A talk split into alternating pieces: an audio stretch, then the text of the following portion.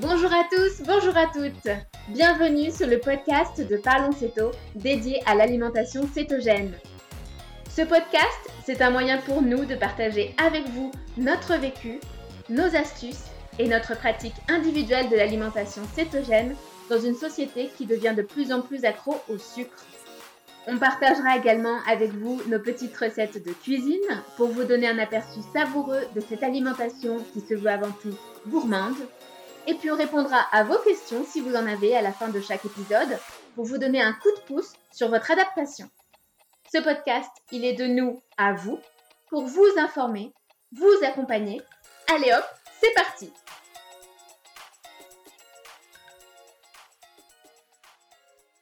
Bonjour à tous, bienvenue dans ce neuvième épisode de Parlons Céto. Je m'appelle Leïla et je suis accompagnée de mes céto copines, Débo. Salut Nadège. Bonjour. et Ludo. Salut. Nadège est en mode robot. Automatisme. Au menu du jour, du gras. Et oui, on va parler des lipides aujourd'hui. C'est un sujet qu'on a déjà abordé dans le podcast, euh, sur pas mal d'épisodes. Mais euh, comme ça devient en céto euh, notre source euh, principale d'énergie, on se disait qu'il méritait quand même un épisode à part entière. Alors, on va commencer par les sources de lipides. Alors, tu les trouves où, toi, tes sources de lipides, euh, Leïla? Alors, ce qu'il faut savoir, c'est que euh, les lipides, bah, ils proviennent euh, soit d'aliments qui sont du règne animal, Mhm. soit d'aliments qui sont du règne végétal. Donc, pour les sources animales, par exemple, est-ce que vous avez des idées? Le beurre. Le beurre, ouais, Mhm. effectivement. La viande. La viande, ouais, parce que la viande, c'est pas que du muscle, il y a également de- des lipides dedans. Donc, effectivement, dans la viande, on- dans, par exemple, dans un steak, dans un steak haché, d'ailleurs, il y a écrit 15% de matière grasse dessus quand vous l'achetez, c'est des lipides. Euh, dans les basses-côtes, les entrecôtes, les côtes de bœuf, les côtes de porc, tout ce que vous voulez, euh, on va retrouver des lipides. On va en trouver également dans certains abats. Alors, euh, je sais qu'on n'est pas tous fans des abats, mais bon, quand on euh, mange de la cervelle d'agneau, par exemple, ou de la cervelle de veau, euh, bah, y a, c'est essentiellement des lipides qu'il y a dedans. D'ailleurs, c'est très très bon. Euh, on en retrouve euh, également dans les gésiers, le rognon, et puis bah, dans, dans, dans la graisse des animaux. Euh, donc, quand c'est de la graisse de porc, le sein doux, ou bien de la graisse de bœuf, le suif, ou bien de la graisse de canard, et comme disait euh, Débo au début, euh, dans le beurre. Et ensuite, nos amis les plantes sont aussi euh, des sources de lipides, et on en trouve euh, de plein de sortes différentes. On a des lipides dans les fruits, par exemple l'avocat, la noix de coco, euh, les olives, et euh, on a également des lipides dans les noix, Euh, les amandes, euh, l'huile d'amande, hein, euh, l'huile d'amande douce. Bon, c'est vrai qu'on n'en mange pas, mais euh, est-ce qu'on mange de l'huile d'amande? Ouais. Enfin, moi, j'hésiterais pas. C'est vrai? Oui. Mais tu, c'est pas amer Je, je cuisine au karité. C'est vrai Ouais. Ok. Euh, donc, euh, bah, bah voilà, du coup, le karité, on l'a oublié. L'huile de noisette, il y a l'huile d'argan, ouais. Mais alors, c'est plus une graine Ouais. que euh, qu'une noix, même si ça a la forme d'une noix, c'est la graine qui est à l'intérieur qui est broyée. Euh, on a également euh, bah, l'huile de noix, hein, tout simplement. L'huile de Euh. macadamia aussi, on peut on trouve de plus en plus maintenant dans les magasins bio l'huile de macadamia, de noix du Brésil aussi. Ça Ah oui. à arriver un peu sur le marché. D'accord. Euh, ouais, moi je connaissais pas. Et puis des peut-être aussi des, euh, des huiles dont on a qu'on a plus l'habitude de retrouver au supermarché, euh, l'huile de colza, donc qui sont issues de, graines, hein, l'huile de colza, l'huile de tournesol, ou bien aussi. oui l'huile de lin, oui, et euh, également euh, des huiles issues de légumineuses, donc euh, l'huile de soja ou plus simplement qu'on en trouve plus facilement l'huile de l'huile d'arachide. Ouais. Ouais, l'arachide, ouais. Et je suis en train de penser, mais du coup, je, je sais pas si c'est une graine ou quoi. Au Togo, j'ai vu de l'huile de, de coton. Ah ouais, oui. J'ai si déjà vu ça. ou pas. Si c'est la graine ou Mais pas, ça se mange ou ça s'enduit Du coup, je sais pas, je sais pas du tout, mais j'ai vu de l'huile, de l'huile de coton. Ça existe. Ah Ouais, Je vrai. sais que j'en ai trouvé à Aromazone. Il y a de l'huile de coton, alors en cosmétique. alors, ça- là, il y a les filles qui rigolent parce que moi, je passe ma vie chez Aromazone pour mes, pour mes huiles. Mais euh, oui, oui, il y a l'huile de coton, effectivement. Après, en consommation, je sais pas, je peux pas dire. Faut aller sur le site. Hein. Mais, euh, Ou faut goûter si J'ai pas quelqu'un d'action veut. chez Aromazone, hein, mais Ah il y a pas mal de choses. Ouais.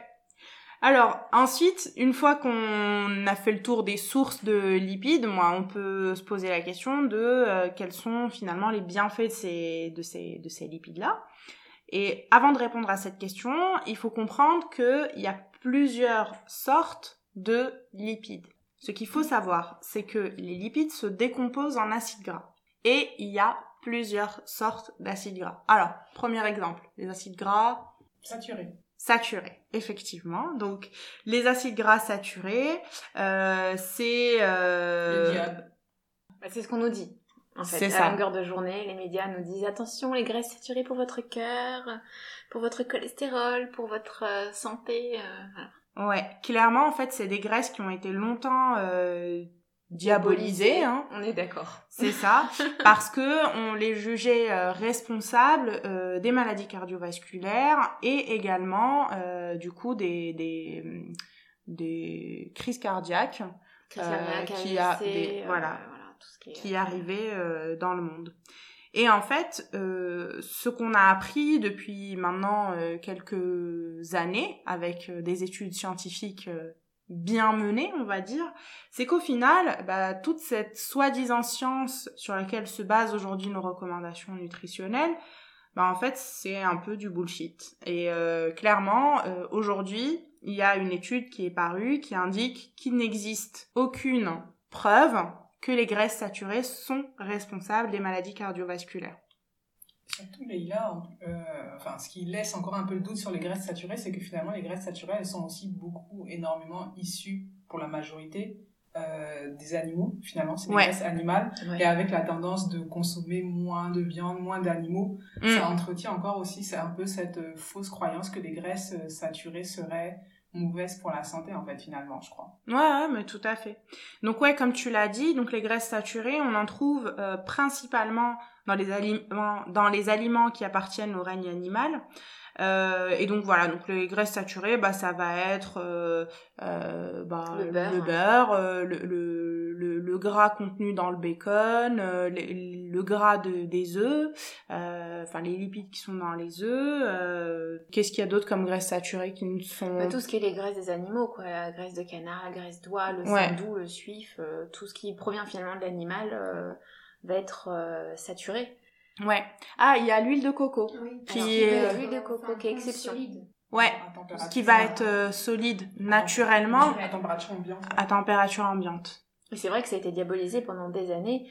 Euh, les graisses saturées pour le cœur. Moi, je sais que ma mère, elle a eu des soucis de cœur. Elle est allée dans une maison de repos euh, où on, l'a- on lui a fait des menus euh, spéciaux pour les personnes qui venaient se faire opérer du cœur. Et euh, le matin, au petit déjeuner, pas de beurre. Encore à l'heure actuelle, c'était non pas au beurre parce que euh, parce qu'à cause des risques et que ce sont des graisses saturées. Et à la place, on leur foutait euh, de la margarine Oh avec oui de l'huile de palme bien hydrogénée, hein, pour bien te bousiller la santé. Enfin, c'était un, un truc de fou, c'est un paradoxe incroyable. Alors que de nos jours, on le sait que le beurre n'est pas néfaste. Mais alors à la place, en plus, on mettait un- une putain d'huile de palme hydrogénée. Et alors ça, c'est il y a de quoi rager, quoi. Donc Ouais. c'est vrai que là, c'est quand même un- une idée reçue qu'a qu'a la vie dure encore aujourd'hui, quoi. Les graisses saturées, non. C'est pas interdit, au contraire, c'est bon pour la santé. Ouais, c'est clair. D'ailleurs, tu as parlé euh, d'un truc là, tu as parlé de d'hydrogéna- d'hydrogénation. Euh, et euh, effectivement, en fait, euh, bah, c'est un, euh, un des types de- des- d'acides gras qu'on retrouve. Ce sont les, euh, les acides gras trans. En fait, donc c'est des euh, acides gras initialement insaturés. On n'en a pas encore parlé, mais on va en parler tout à l'heure. Donc par exemple euh, de l'huile de tournesol ou de l'huile de colza ou peu importe. Donc ces huiles-là, on va les euh, travailler dans un process industriel et on va les hydrogéner. L'objectif de cette hydrogénation, c'est d'obtenir des graisses solides à partir de graisses liquides. Et de cette manière-là, euh, avoir quelque chose qui soit beaucoup plus résistante à haute température, mais également avoir quelque chose qui a euh, une durée de consommation euh, beaucoup plus élevée, par exemple, que le simple beurre, quoi. Parce qu'au final, ta bouteille d'huile de tournesol, tu vas effectivement la garder plus longtemps. Et quand tu vas regarder euh, ta, ta, ta boîte de ta barquette de margarine, bah effectivement, elle aura une durée de consommation beaucoup plus importante que euh, que, que ton beurre, quoi. Et effectivement, ces acides gras trans, bah c'est une vraie saleté. Enfin, c'est la pourriture en boîte, quoi. Exactement. Vraiment, Euh, déjà, c'est un produit hautement transformé Mhm. parce que, enfin, quand on fait de l'huile de tournesol, faut pas penser qu'on prend les tournesols, qu'on les presse et c'est fini. Non, non, non, ça marche pas comme ça. On utilise des solvants, on utilise plein de choses pour maximiser le taux de graisse récupéré dans le produit fini, enfin le, le, le taux de, enfin, de ce qui est exploitable, quoi.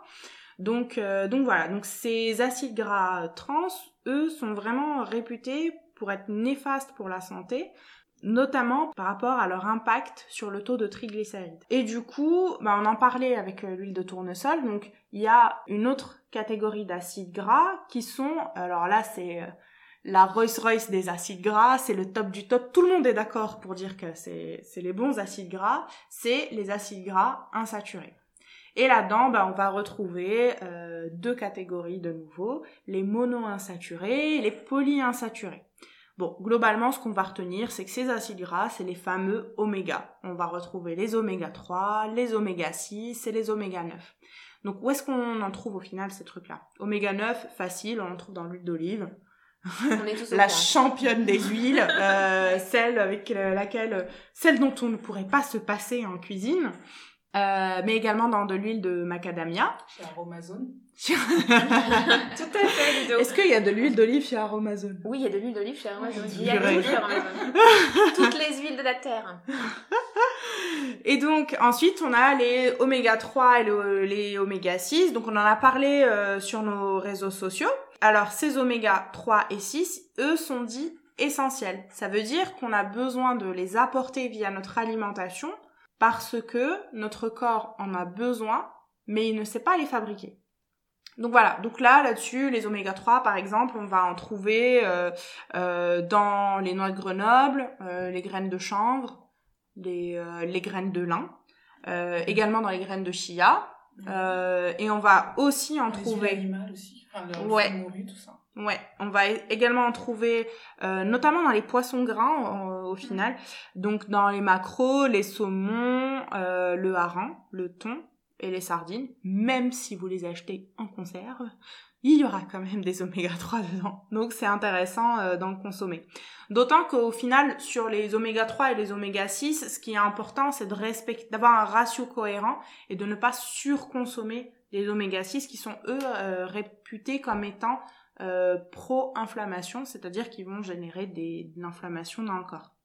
Et les oméga 6, bah, ça va être l'huile de tournesol, l'huile d'arachide, euh, où est-ce qu'on trouve aussi euh, encore les amandes Ça a fait Mhm. débat d'ailleurs. Ouais. Ça a fait débat parce que tout le monde s'est étonné qu'un un aliment aussi com aussi Commun. Aussi commun commun dans l'alimentation Bah. cétogène soit finalement pro-inflammatoire. quoi. C'est ça. C'est un peu... euh, Et donc on s'est dit oui mais comment on fait? Parce que quand même on mange beaucoup d'amandes euh, et du coup ça bah il suffit juste d'en manger moins en fait. Donc effectivement peut-être que les petits pains céto euh, que vous faites euh, que vous continuez vous mangez tous les jours euh, ben peut-être que si alors ça, ça dépend du contexte hein, forcément mais si on a euh, des problèmes d'inflammation bah peut-être qu'il faut euh, en manger moins et réduire tout Oui, simplement. puis il y a toujours moyen de contrebalancer de toute façon avec un apport en oméga 3 un peu plus élevé aussi. Tout à pour fait. dire, voilà, je vais avoir un ratio un peu plus raisonnable si je mange beaucoup de, de gâteaux cétogènes à base de, de, de poudre d'amande, et ben je vais voilà, Manger un beaucoup peu de sardines. voilà, plus de sardines. Je mets mes sardines dans, dans mon gâteau. Alors, Nadège, futur challenge, nous faire un, un gâteau, Un gâteau autour de la sardine. Alors attention, la saison 2, ça arrive. Voilà pour les oméga. Euh, Qu'est-ce que j'avais d'autre à ajouter sur les lipides? Ah, j'ai failli oublier une source de glucides, celle qui ne provient pas de l'extérieur de notre corps, mais de l'intérieur. Et oui, notre corps peut être une source de gras. Le gras est stocké, est stocké sous forme d'adipocytes dans le tissu adipeux. Attends, mais ce que Lila veut dire, c'est elle parle du bidou, des, du popotin, des cuisses, de ce gras-là. Voilà, le petit bourrelet, tout ça. Et justement, d'ailleurs, euh, un des objectifs qu'on peut avoir quand on est en céto, c'est de diminuer ce tissu adipeux. D'ailleurs, ne dit-on pas se nourrir de poignées d'amour et d'eau fraîche Là, on est, on est pile dedans. C'est, je connaissais pas l'expression, mais, Mais euh, elle est C'est la belle. version cétogène. D'accord. Bon, et d'ailleurs, du coup, c'est au final euh, notre objectif qu'il faut prendre en compte pour définir la quantité de lipides exogènes, c'est-à-dire ceux qu'on apporte via notre alimentation. N'est-ce pas, Ludo? Ouais, Leïla, l'acéto, c'est la vie en fait. Euh, et comme dans la vie, euh, on adapte ses outils à ses objectifs, à son chemin, aux obstacles, aux bonnes surprises, aux changements de plan. Euh, on n'a pas toutes les, tous et toutes les mêmes objectifs, euh, les mêmes fonctionnements. Donc déjà, on va déjà dire que la base des bases, bah, c'est qu'on ne mangera pas tous la même quantité en grammes de lipides. On est quatre autour de la table. Si on devait se demander chacune combien de grammes de lipides on consomme par jour, vous auriez quatre chiffres différents. Donc ça, c'est la base des bases. Moi, j'ai un, j'en sais rien. Donc la base des bases, c'est chacun consomme la quantité de lipides qui lui convient et elle est différente en fonction des personnes. Donc si je peux me permettre un conseil, si à des endroits sur Internet, euh, vous lisez que pour tel résultat, il faut tant de grammes de lipides, fuyez. à partir du moment où on vous conseille une valeur de macro euh, sans vous avoir posé la question ne serait-ce que de votre taille, euh, fuyez, vraiment fuyez. Euh, pour conseiller des macros à quelqu'un, il faut au moins le connaître ou lui poser deux, trois questions. Clairement, on, se doute bien que la petite dame euh, cinquantenaire d'un mètre cinquante, plutôt sédentaire, et la basketteuse professionnelle de 22 ans et d'un mètre 86 ne vont pas consommer la même quantité de lipides, en fait. Donc, c'est vraiment la base. Votre quantité de lipides, elle vous est propre. Ensuite, il y a d'autres paramètres euh, que je vais appeler physiques qui vont rentrer en jeu, en fait. Euh, il y a deux éléments notamment qui vont pouvoir vous guider pour trouver votre bonne quantité de, de lipides à consommer. C'est le premier, c'est votre objectif, c'est-à-dire ce que vous attendez principalement de l'alimentation cétogène. Et là, je parle vraiment d'un seul objectif. Euh, oui, il y a tous les bonus qui vont faire qu'on va continuer l'acéto, qui vont faire qui vont faire qu'on va apprécier l'acéto, mais quel est le résultat principal que vous attendez de l'acéto Une fois que vous aurez répondu à cette question, ce sera ça votre objectif. Ensuite, par rapport à cet objectif, ou pas d'ailleurs, il faut essayer de savoir à quelle étape de votre parcours euh, vous vous situez en fait en CETO. Concrètement, si on revient à, la phase du début, celle qu'on appelle la céto-adaptation, et dont on a parlé dans l'épisode 3, euh, donc qui constitue les premières semaines de votre alimentation céto, on conseille en fait de manger à sa faim et d'être à un ratio en lipides le plus élevé possible. Et elle est bien là, en fait, la nuance sur l'acéto-adaptation. Le conseil, c'est bien d'être à ces 75-80% de calories sous forme de lipides pour soutenir, en fait, cette étape de transformation. Donc, en fonction de votre rapport en calories, ça fera des grammes de lipides différents pour chacun. Quelqu'un qui va consommer 2000 euh, calories et quelqu'un qui va consommer 3000 calories en céto-adaptation, ça ne fera absolument pas le même nombre de lipides. Donc l'important, c'est surtout d'avoir à ce, moment-là euh, ces 75 à 80% d'apport calorique sous forme de lipides. Voilà, donc l'essentiel vraiment c'est ça, c'est ton apport calorique en céto-adaptation doit être majoritairement sous forme de lipides.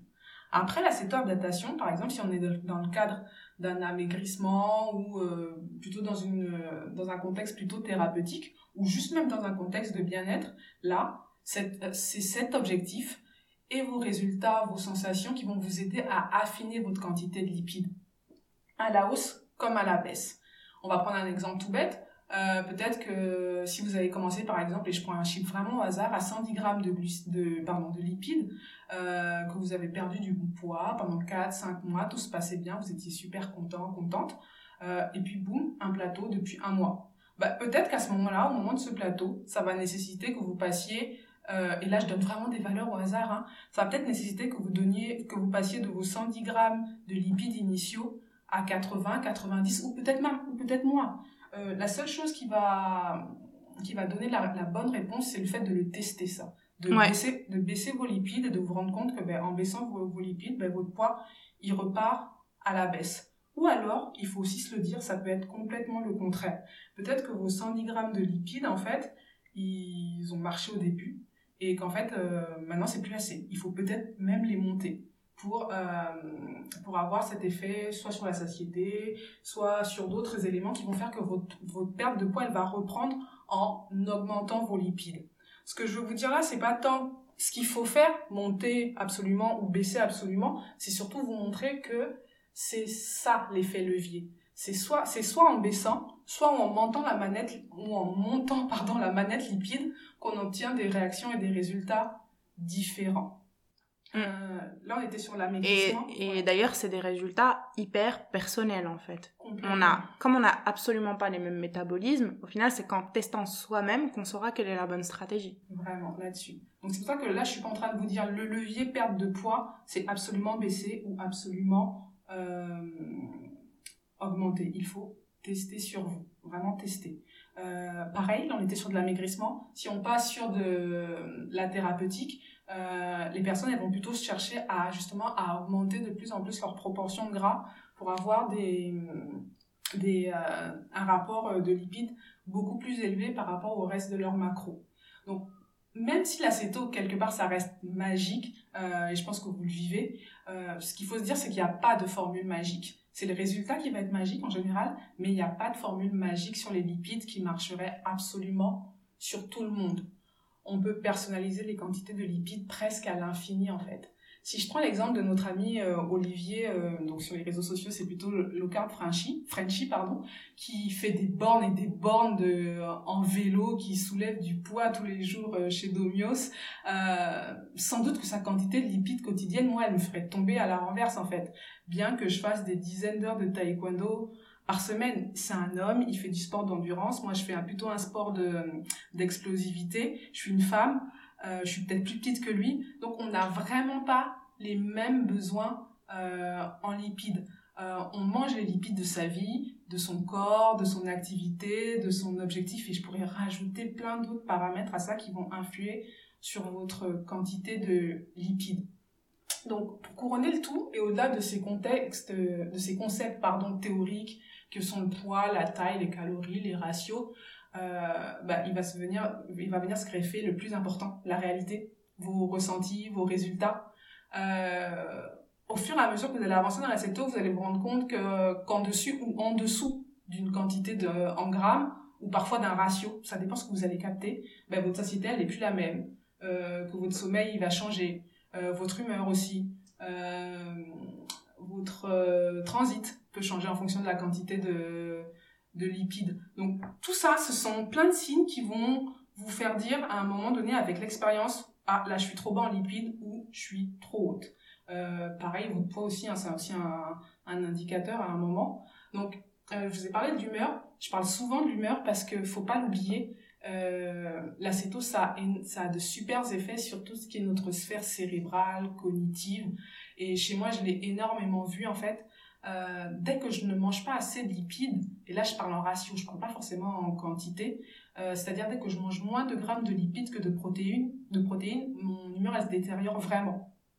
Euh, de la même façon, quand plus je monte mes lipides à un ratio au moins de 1-1 par rapport aux protéines, euh, c'est-à-dire que si je mange au moins la même quantité de, de lipides par rapport à mes grammes de protéines, voire plus, hein. mais là après ça devient une- la capacité à avaler plus de gras, parce que honnêtement chez moi à un moment ça devient un bain d'huile, là c'est plus c'est juste plus ragoûtant du tout. Ben, en tout cas, le message que moi je veux faire passer, c'est que moi, quand j'augmente mes lipides, ma satiété elle augmente. Euh, C'est-à-dire que ma faim elle peut ne pas revenir avant 24 heures ou plus en fait. Euh, plus je mange gras, plus je dégonfle. Euh, et en plus, je deviens ce que j'appelle euh, extra lucide. En fait, je lis l'avenir tellement ma clarté mentale est vraiment exceptionnelle. Je devine les mots des gens. En fait, c'est un truc de fou. Et les lipides, ça va être la nouvelle drogue. Non mais c'est vrai, pas très Non, cher. Ça fait des se- lignes de gras. Mais oui, c'est pas très cher. Ça se trouve partout. Enfin voilà. Droguez-vous aux lipides. Euh, mais je dis ça en fait, mais finalement, moi, je, moi, le message que je fais passer, c'est ouais, droguez-vous aux lipides. Mais si je dis ça à Nadège, euh, Non, Nadège, elle voilà, elle n'est pas d'accord du tout. Moi, c'est tout le contraire. Voilà. J'ai testé, là, il y a deux semaines, de- d'augmenter mes lipides pour voir pendant une grosse semaine, j'ai vraiment augmenté ma portion de, de lipides par rapport à mes protéines. Je me suis jamais sentie aussi mal que ça. J'ai repris du poids, je me sentais inflammée, j'avais une mauvaise humeur, j'étais fatiguée, je dormais mal. Moi, clairement, euh, c'est en réduisant les lipides et en augmentant plutôt mes protéines que je me sens mieux. Mais euh, j'ai voulu tester parce que tu as dit que toi, tu étais vraiment extra lucide quand tu augmentais ton gras. Et je me suis dit, c'est pas possible, il me faut ça dans ma vie. Et, et, et Achète j'ai essayé, j'ai essayé, je me suis fait des, des, des bains d'huile, mais moi ça marche pas, ça marche pas. Donc vraiment, oui, il faut tester. Et dans l'absolu, finalement, on a toutes les deux raison en fait, puisqu'on a testé les différents niveaux de, de lipides, euh, les différents ratios, et finalement on a trouvé ce qui nous va. Donc c'est même pas un, il n'y a pas de débat, il n'y a pas de débat. Je vais pas continuer à dire à Nadège mange plus de gras. Il n'y a juste pas de, repas en commun euh, toutes les deux, ça va être un peu compliqué. On, ne partagera pas la même assiette en fait, où elle va me piquer toute ma viande et moi je vais boire lui. Voilà, c'est ça. ça va se résumer à ça en fait. Oh là là, bon ça va, on mange quand même ensemble des fois. Mais, oh donc en fait, le message principal, c'est que je vous invite à garder en tête votre objectif.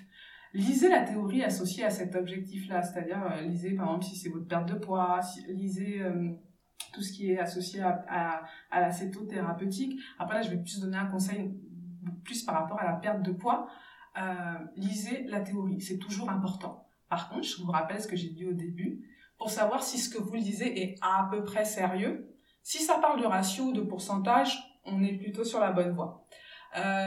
Si ça parle de grammes et quand ça parle de grammes, il faut toujours que ça soit associé à des exemples en fait. Euh, à partir du moment où ça vous donne une quantité euh, en grammes fixe pour un sans sans affiner en donnant sans de, enfin en donnant une quantité en grammes qui n'est pas personnalisée, moi j'ai envie de vous dire de nouveau fuyez en fait. Une quantité en grammes c'est forcément personnalisé. Et même un ratio, ça se personnalise, comme, euh, comme on vient de vous le dire avec Nadège, en fait. Donc, gardez à l'esprit que la théorie, tout ce que vous allez lire, il faudra toujours le personnaliser. Donc, une fois que vous avez, défini votre macro en lipides, en grammes, ben, il n'y a plus qu'à la tester, en fait, et à l'adapter pour vous permettre d'en faire, en fait, votre levier et qui va donner les résultats que vous allez espérer. Donc ne bloquez pas, commencez par une quantité de lipides et ajustez-la au fil du temps. C'est ça le secret. Merci Ludo, bah, je pense écoute que c'était euh, très clair ce que tu viens de dire. Testez, adaptez à votre objectif et à votre vie quoi. Globalement c'est ça. Hein. Alors, Ensuite, on voulait aborder un autre thème. Euh, les lipides, on en avait déjà parlé. C'est vraiment un macronutriment qui est essentiel pour notre corps parce qu'on l'utilise pour faire plein de choses. N'est-ce pas, Débo Oui, alors euh, tu l'as expliqué euh, quand tu en as parlé, Ludo aussi. c'est les lipides, c'est les graisses alimentaires qui sont dites essentielles pour notre bonne santé les lipides vont apporter euh, au corps des acides gras dits essentiels qu'on ne peut pas fabriquer tout seul. En céto, ces lipides, euh, seront notre source d'énergie. Donc ça, on l'a bien compris, vous l'avez bien expliqué. Et euh, ça va même être la source d'énergie importante pour le corps humain. Les acides gras qui vont être insaturés sont des constituants majeurs de nos cellules et aussi de notre cerveau.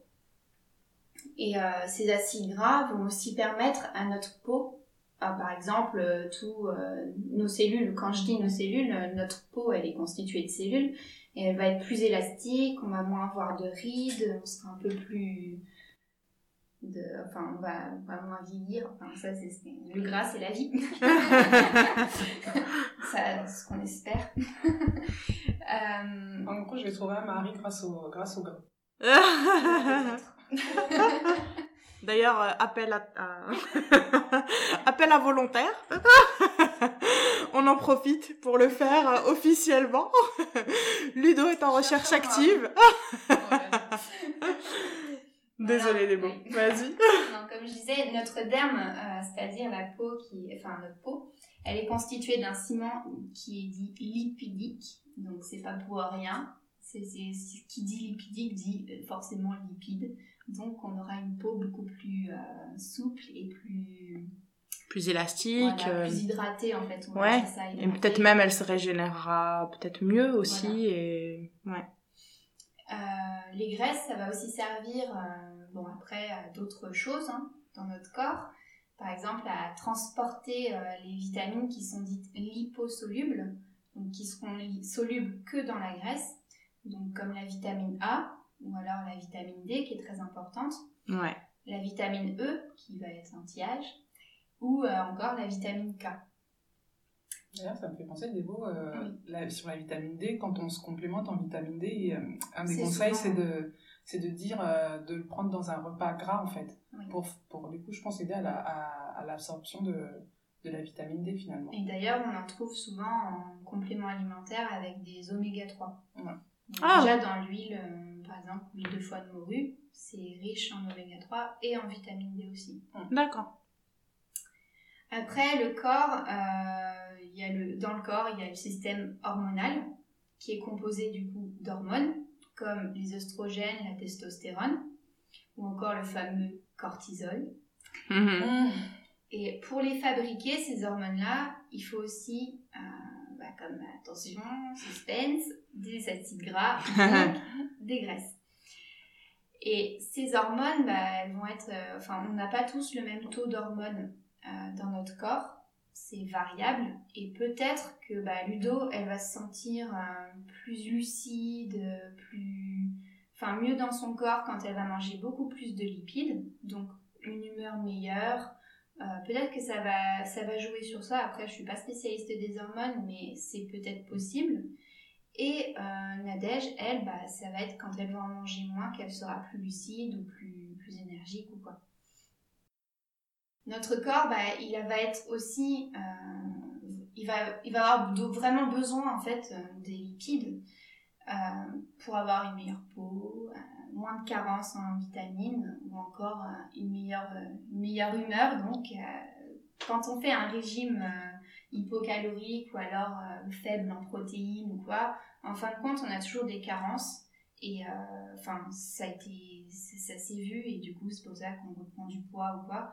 Ah. Et en fait, euh, là, euh, les lipides euh, qu'on va ingérer, qu'on va rajouter à ces régimes en question, eh bien, ils nous permettent de se sentir mieux et du coup, peut-être de ne pas reprendre le poids parce qu'on n'aura pas nos carences euh, qu'on peut avoir dans d'autres.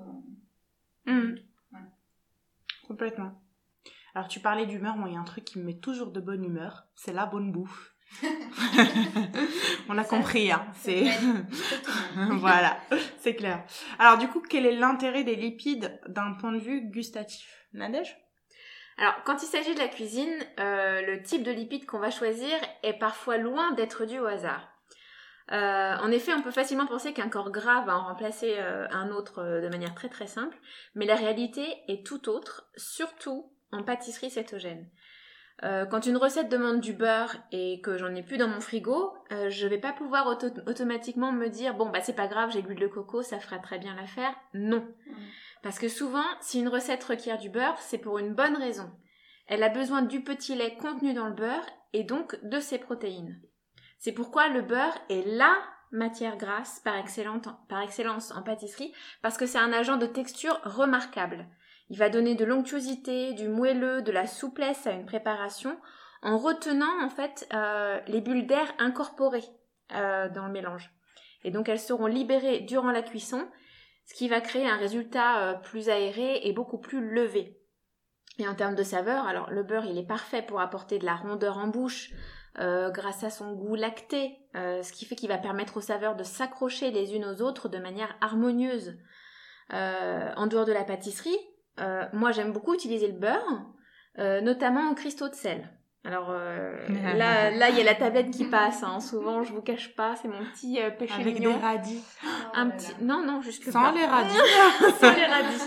Ah ouais ouais non là je, je fais j'ai toujours des petites plaquettes parce que ça me retient comme ça. Euh, en plus le fait de choisir un, un beurre salé, ça ajoute subtilement une dose de sodium donc de sel dans votre alimentation, ce dont on a besoin en alimentation cétogène. Pour cuire des viandes, moi je trouve que le beurre c'est excellent parce qu'il va permettre à mes steaks de bien dorer, de bien caraméliser grâce aux protéines de celles-ci. On arrive comme ça à faire un bon steak bien croustillant à l'extérieur, c'est absolument l'extase. La seule chose à laquelle il faut veiller avec le beurre, ça vous savez, c'est de ne pas le monter trop en température. Parce qu'on le sait, dès que le beurre brunit, il devient toxique pour la santé. Donc il ne faut pas dépasser le point de fumée avec lui, c'est-à-dire à peu près 120 degrés. Si vous souhaitez utiliser le beurre pour de hautes températures, c'est tout à fait possible de le faire. Euh, si on le travaille pour en faire un beurre clarifié, on appelle ça aussi du ghee. Alors, euh, Guy, pas comme euh, Guy Bedos, hein. Euh, ça s'écrit, je Ah, préfère le dire, mais tout le monde ne connaît pas. Guy, c'est G-H-E-E, euh, qui est très connu d'ailleurs dans la cuisine, dans la cuisine indienne. Et on peut en trouver aussi dans les magasins bio, notamment.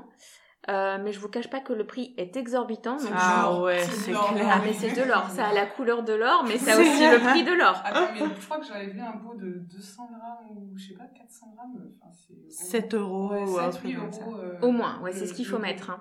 Pour 200 grammes plutôt, je pense. Donc moi, je vous conseille de faire votre propre ghee, votre propre beurre clarifié.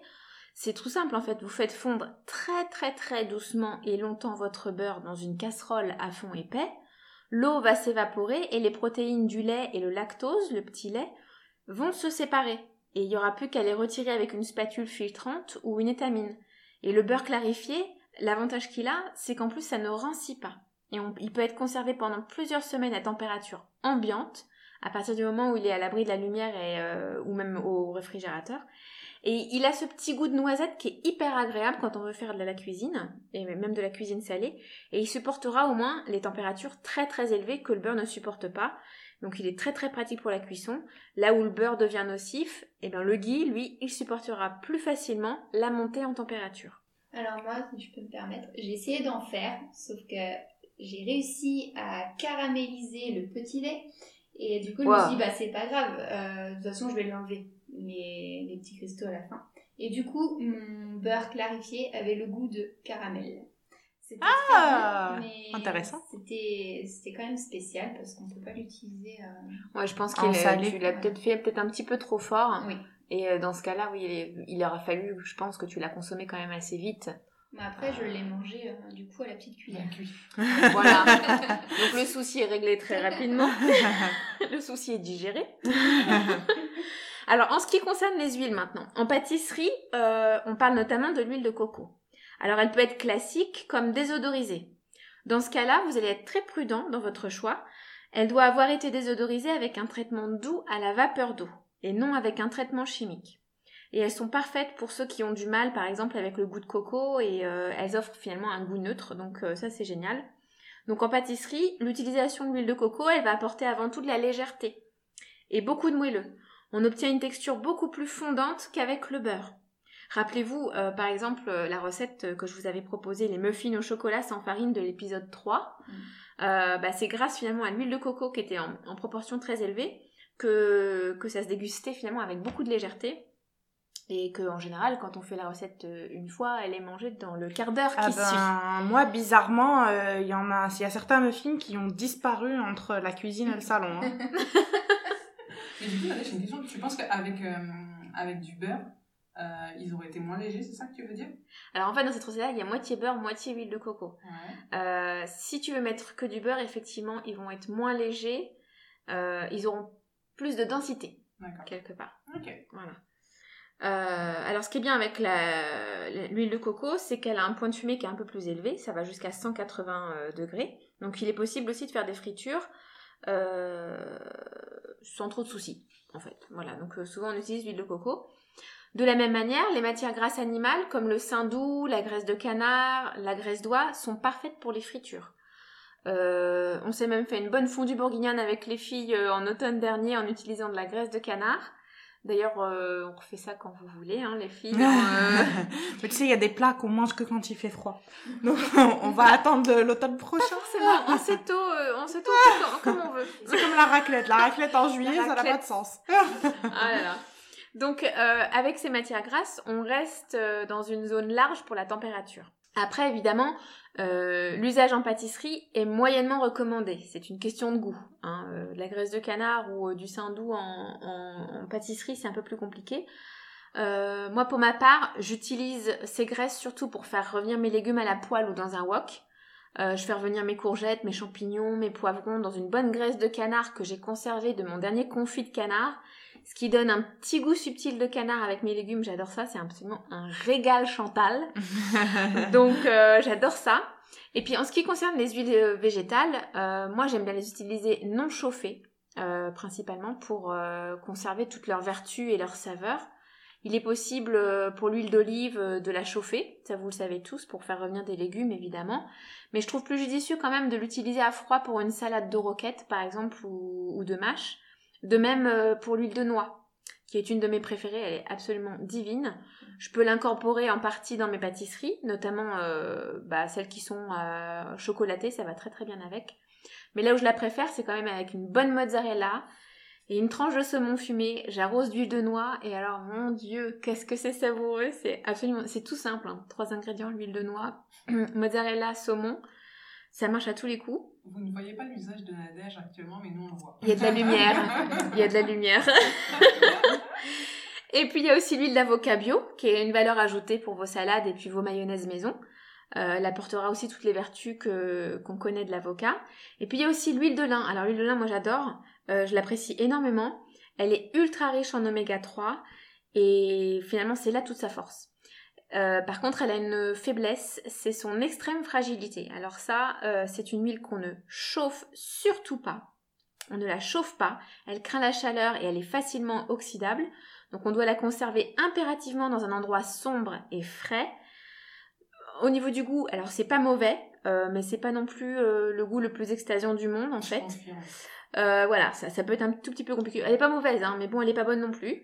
Euh... Donc moi, moi pour le l'utiliser, par exemple, je la mets dans la vinaigrette à hauteur de moitié moitié, par exemple, moitié huile d'olive, euh, moitié huile de lin, ça passe très très bien. Euh, ou alors je la, mets typiquement aussi dans mes œufs brouillés. Euh, une fois que mes œufs brouillés sont cuits et que je les ai servis dans mon assiette, je verse mon huile de lin qui va se chauffer au contact de mes œufs, mais qui n'aura pas été chauffée à la poêle, donc elle ne devient pas du tout toxique. Regardez, je fais juste une parenthèse. Que tu, ce dont tu parles sur le goût, c'est horrible, mais je vais raconter ma vie. Mais mon naturopathe m'a conseillé l'huile de lin. Euh, et du coup, j'en prends une cuillère tous les matins avec une cuillère d'huile de foie de morue, donc je ne vous raconte même pas. Oh la totale. Le, le cocktail. Oh mon dieu. En fait. Oh la vache. Tu te fais du mal toute seule là. Il faut pas faire comme ça. Non non. Tu... rajoute à ça un petit peu de potassium euh, bien amer.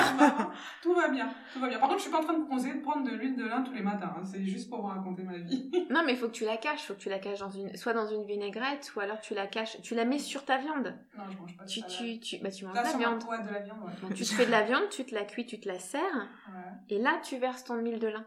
Ouais, je vais essayer. Et tu manges. Comme ça, elle va juste se chauffer légèrement, elle sera pas froide sur ta viande, et euh, voilà, ça passe tout à fait bien. Petit coaching, c'est tout. voilà. non, mais ce qui était génial, c'est que bah vous, vous le voyez pas, mais nous, on a vu la mimique sur le visage de Ludo quand elle a dit euh, je mange pas de salade, ça faisait genre je suis pas un lapin. c'est ça. le blasphème chez elle. Mais il y a un grand intérêt à consommer l'huile de lin parce que en plus d'être une excellente source d'oméga 3, elle est absolument incroyable. Moi, je la conseille toujours euh, aux gens qui ont un transit paresseux. Typiquement, euh, une à deux cuillères à soupe d'huile de lin, ça vous règle le problème de constipation, de constipation de manière assez étonnante. Dans les 12 heures, c'est bon. Et tant que c'est pas détonnante. Voilà, faut qu'on fasse l'épisode cracra. Mais c'est vrai que ça va, mieux en fait. Bah voilà, c'est l'huile de lin. Tu vois. Elle était pas bonne, mais ton corps a apprécié. et puis je terminerai avec le beurre de cacao, qui est la matière grasse contenue dans la fève de cacao. Alors le beurre de cacao, il a un goût presque neutre et une très légère odeur de cacao.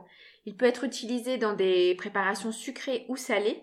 Alors il donnera pas le goût de chocolat aux aliments, Cependant, euh, moi je dirais que ces notes de cacao, de cacao le rend plus propice à une utilisation euh, pâtissière quand même.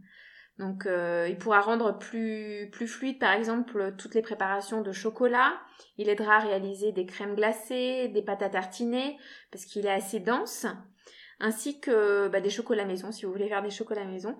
Par contre pour un gâteau qui doit lever, ça ne sera pas la matière grasse la plus adaptée. Hein.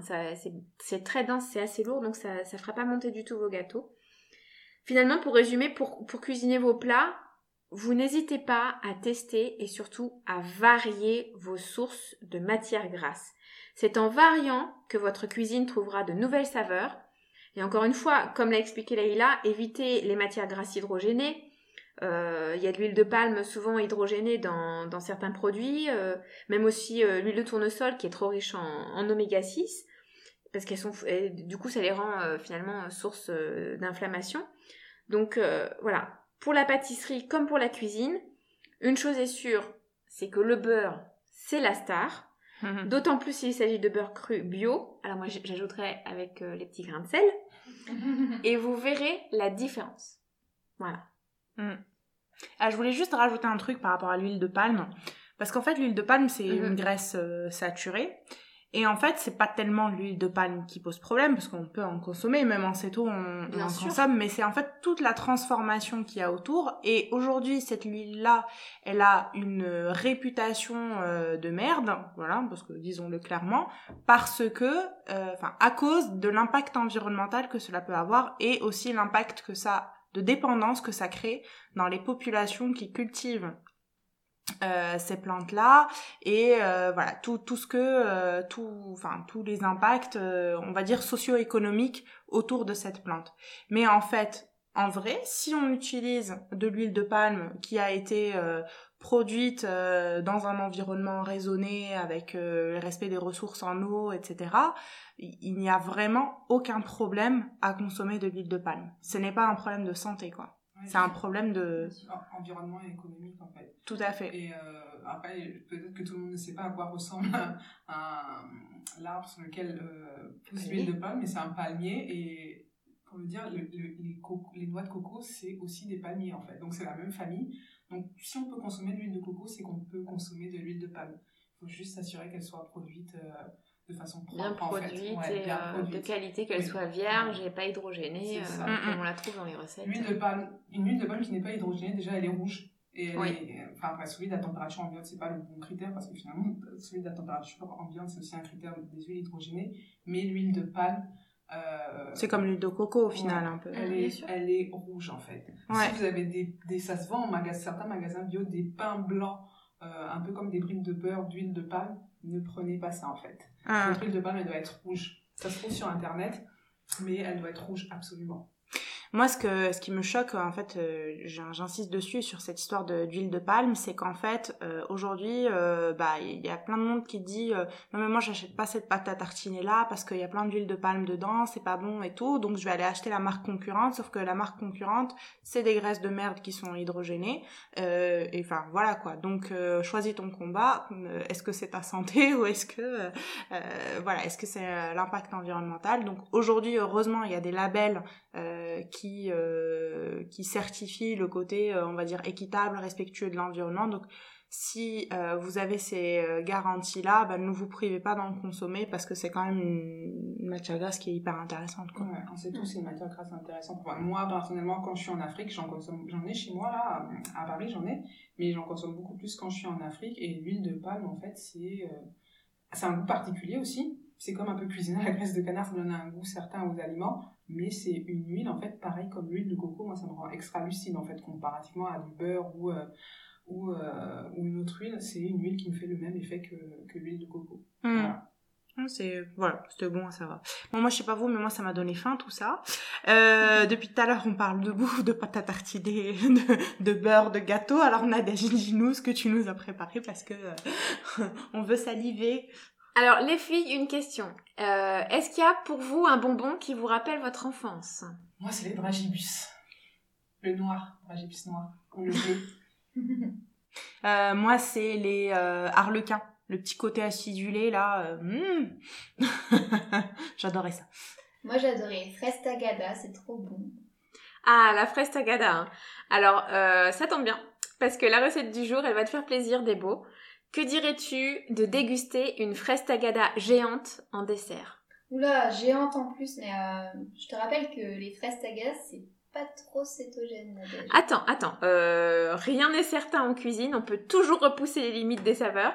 Moi, je vous propose de retrouver le goût de la fraise tagada euh, à travers un dessert à base de fraises. Je l'ai appelé le tagada soufflé. Oh.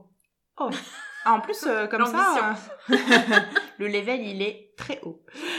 Et en plus, ça paraît hyper léger comme dessert, ça. hein. Bon, bah, allez, vas-y, dis-nous tout, j'ai trop hâte Ouais, de aussi, connaître la recette. Raconte, raconte. Attends, même Ludo a hâte, hein. Ouais. c'est pour attends, dire. attends, je mon calepin, je vais noter la recette. Très bien, alors si Débo est prête avec son calepin, on y va. Alors, pour confectionner environ 3 soufflés, il nous faudra 140 g de fraises, 20 g d'érythritol, un peu de vanille en poudre, 2 cuillères à café de farine de coco, 2 blancs d'œufs montés en neige, un peu de psyllium et un peu d'érythritol en extra. Pour accompagner nos soufflés, on préparera également un petit coulis de fraises rapide avec 80 g de fraises et environ, environ 6 g d'érythritol, selon la quantité et la qualité de fraises que, vous aurez effectivement. Donc pour commencer, on s'attaque au soufflé. On commence par préchauffer le four à 180 degrés.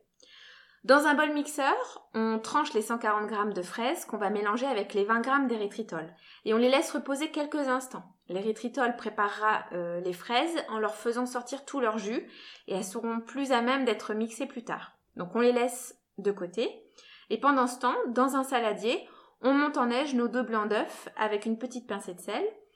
On les monte de sorte d'avoir une texture bien ferme, bien lisse et un peu brillante. Donc il faut un petit peu tarder dessus. On réserve euh, pour revenir vers nos fraises dans lesquelles on va ajouter euh, deux cuillères à café de farine de coco et un petit peu de vanille. Là, on mixe jusqu'à obtenir un beau coulis. Et enfin, ce coulis, on le verse sur nos blancs d'œufs euh, qui ont été montés en neige en veillant à mélanger du dessus vers le haut. Notre préparation est prête à passer au four. On va donc utiliser des ramequins Selon leur taille, vous devriez en remplir à peu près 3. Alors attention de ne pas les choisir trop grands, auquel cas il faudra augmenter le temps de cuisson. On beurre nos ramequins et je vous conseille de saupoudrer dans le fond des ramequins un petit peu de psyllium. En fait, il va absorber le surplus d'humidité qui peut tomber pendant la cuisson. On les remplit à ras-bord et avant d'enfourner, on va saupoudrer le dessus des soufflés avec un petit peu d'érythritol. Ça donnera une croûte absolument craquante et gourmande. Et c'est parti au four, 20 minutes à 180 degrés. Encore une fois, le temps de cuisson est approximatif suivant la taille de vos ramequins. Surveillez la cuisson de vos soufflés, vous allez voir, ils vont monter et monter et monter. N'ayez pas peur, normalement ça ne déborde pas.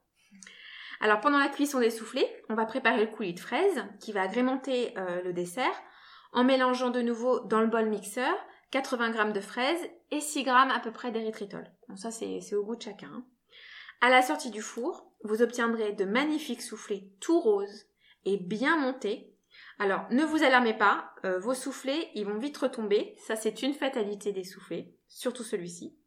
Mais il n'en reste pas moins bon. Vous pouvez déguster vos soufflés tièdes, arrosés de coulis de fraises, ou encore froids, alors c'est encore là que je les préfère parce que refroidis, les soufflés, ils auront vraiment un goût qui se rapproche véritablement des fraises tagada. On a vraiment l'impression de déguster un vrai bonbon sucré, mais léger comme un nuage. Waouh, ça a l'air génial. Même moi, ça me rendurait bien la En fin de repas, finir avec ce petit truc léger et gourmand là, je l'imagine bien. Je l'imagine bien. Oui, puis ça rappelle l'enfance si c'est des tagadas bien soufflés, tout rose. Ouais. et puis c'est vraiment surprenant parce que la légèreté euh, qu'il y a dans ce dessert, enfin c'est vraiment euh, c'est hyper léger et on est vraiment sur un dessert d'été.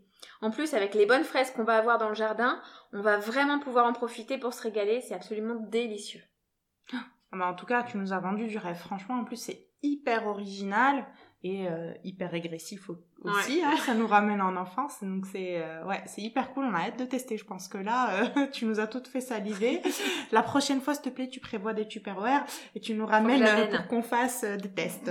ils auront tombé, hein, ils auront tombé. C'est pas grave. T'as dit que c'était beau quand même. bon allez, c'est parti pour la question auditeur. Alors, la question auditeur, aujourd'hui, c'est Adèle sur Facebook qui nous demande, enfin, qui nous dit J'aime bien boire un verre de vin certains soirs et elle nous demande cela freine-t-il la perte de poids? Alors Adèle, la vraie réponse c'est que je ne sais pas. J'en sais rien. Je ne sais pas si ça va freiner la perte de poids, surtout dans ton cas ou dans un cas particulier. Je sais que pour moi, le fait de boire un verre de temps en temps n'a aucun impact sur mon poids. J'ai bien envie d'aller plus loin, un petit peu dans cette question, car c'est une question qui revient souvent. L'alcool est diabolisé dans toutes les approches alimentaires, car ce sont des calories vides, mais qu'en est-il vraiment en céto L'alcool est une toxine. Quand on, en consomme, la première préoccupation de notre corps, c'est de s'en débarrasser. L'organe du corps qui s'occupe de ça, c'est le foie. Lorsqu'on est en céto, notre énergie provient des lipides, les acides gras sont soit utilisés tels quels, par les muscles par exemple, soit transformés. On a besoin du foie, là aussi pour opérer cette transformation, et pour produire les corps cétoniques qui vont alimenter notre, entre autres le cerveau, mais également du glucose pour alimenter les cellules du corps qui fonctionnent uniquement au glucose, genre nos globules rouges. Le foie, c'est un super organe, mais il ne sait pas tout faire en même temps. Lorsqu'on consomme de l'alcool, la détox passe sur le haut de la pile et il va faire ça en premier. Donc tant que c'est un verre ou deux, ça va. Mais si on en absorbe beaucoup, ça devient plus compliqué pour le foie. J'ai bien parlé d'absorber car il y a une autre variable à prendre en compte. Quand on consomme très peu de glucides, l'alcool ingéré passe plus facilement dans le sang. C'est pour cela qu'en céto, on a l'impression d'être plus vite pompette et même nous faire regretter certaines fois de notre passé glucidique. C'était euh. Bah, c'est plus simple. Quand tu manges des glucides, tu peux enchaîner l'alcool comme tu veux, mais en Ah, céto, bah oui. un verre était sous la table. hein. Personnellement, euh, On notera, on on notera. fait des économies d'alcool, hein, on en boit beaucoup moins. Pour conclure, la modération est la clé. Il faut savoir détecter sa limite et s'arrêter, car la gueule de bois céto est vraiment particulière. Ah bah c'est clair, hein, t'es léthargique en fait. T'as plus d'énergie. C'est terrible. ouais. Bon, et ben écoutez, encore un super épisode. Alors, si vous testez la recette, n'hésitez pas à mettre le hashtag parlonsceto pour nous faire saliver devant vos plats. Ou à nos invités. Ou à nos invités, ouais. Franchement, là, vu que c'est les soufflés, euh, moi je dis pas non. On mettra le hashtag pour vous. Alors si en plus vous êtes un homme célibataire, invitez Ludo. Je sais faire la cuisine, je fais des steaks hachés au micro-ondes. Euh, voilà. Euh, c'est fait partie de ses qualités. On attend vos questions sur nos réseaux sociaux ou par mail sur parlonsceto@gmail.com. La semaine prochaine, on parlera euh, des sorties parce que c'est les vacances. Euh, et voilà. Donc euh, à la semaine prochaine. Ciao ciao. Salut Bye bye Au revoir. Parlons Céto, c'est terminé pour aujourd'hui. Bien entendu, les éléments que l'on partage ici ne peuvent pas se substituer aux conseils de votre médecin. En cas de pathologie, nous vous encourageons à vous tourner vers un professionnel de santé. On se retrouve très vite et on vous embrasse. À très vite, bye bye